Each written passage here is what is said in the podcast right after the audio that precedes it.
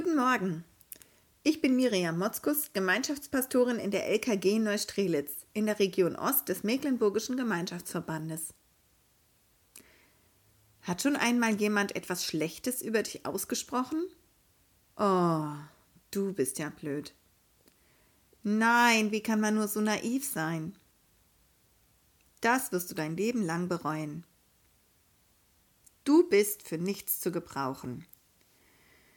Ich glaube, du kennst solche Aussagen. Sie können an einem abprallen. Sie können sich aber auch tief eingraben und Lebensgrundlage werden. Manch einem wurde so ein Ausspruch zum Fluch.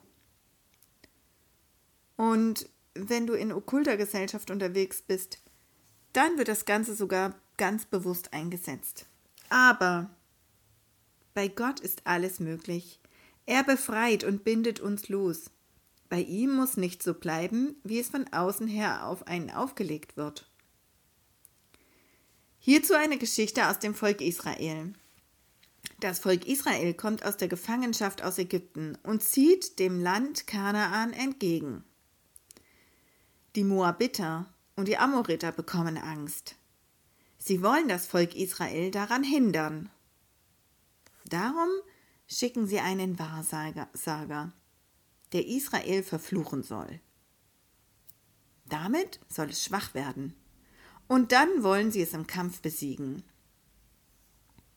Gott erscheint Bileam, diesem Wahrsager, und hindert ihn daran, das Volk zu verfluchen.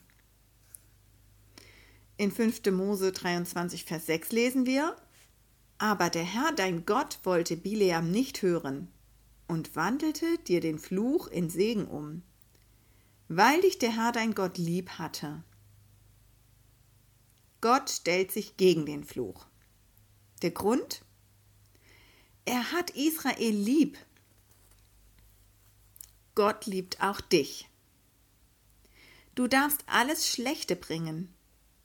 Er wird es nicht stehen lassen. Er wird aus Fluch, aus dem, was Schlechtes über dich ausgesprochen wurde, er will daraus Segen machen.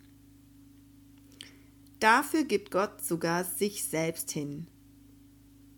Denn vielleicht erinnerst du dich, auch über dir und mir gilt Römer 6, Vers 23. Denn der Sünde Sold ist der Tod, die Gabe Gottes aber ist das ewige Leben in Christus Jesus unserem Herrn. Du und ich, wir könnten vor Gott nicht bestehen. Wir verfehlen oft unser Ziel, oder nicht? Darum wäre die Konsequenz Tod, Sterben. Doch Gott hat aus Liebe sich selbst gegeben. Er ist Mensch geworden und ist diesen Tod gestorben. Er verwandelt das, was uns zustehen würde, aus Liebe zu uns.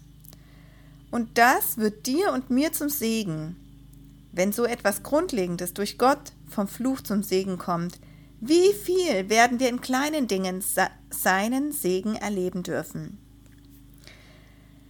Da wird dann aus, oh, du bist ja blöd, komm, wir schauen es uns nochmal zusammen an.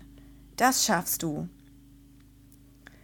Oder wie schön, dass du so viel Vertrauen in das Leben hast und in andere Menschen.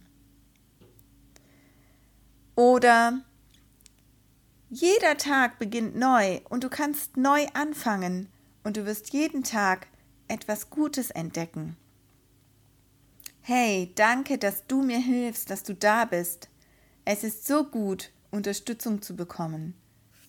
Das sind doch ganz andere Sätze. Wie viel werden wir in kleinen Dingen seinen Leb Segen erleben dürfen? Halte die Augen auf und sammle es für den Abend.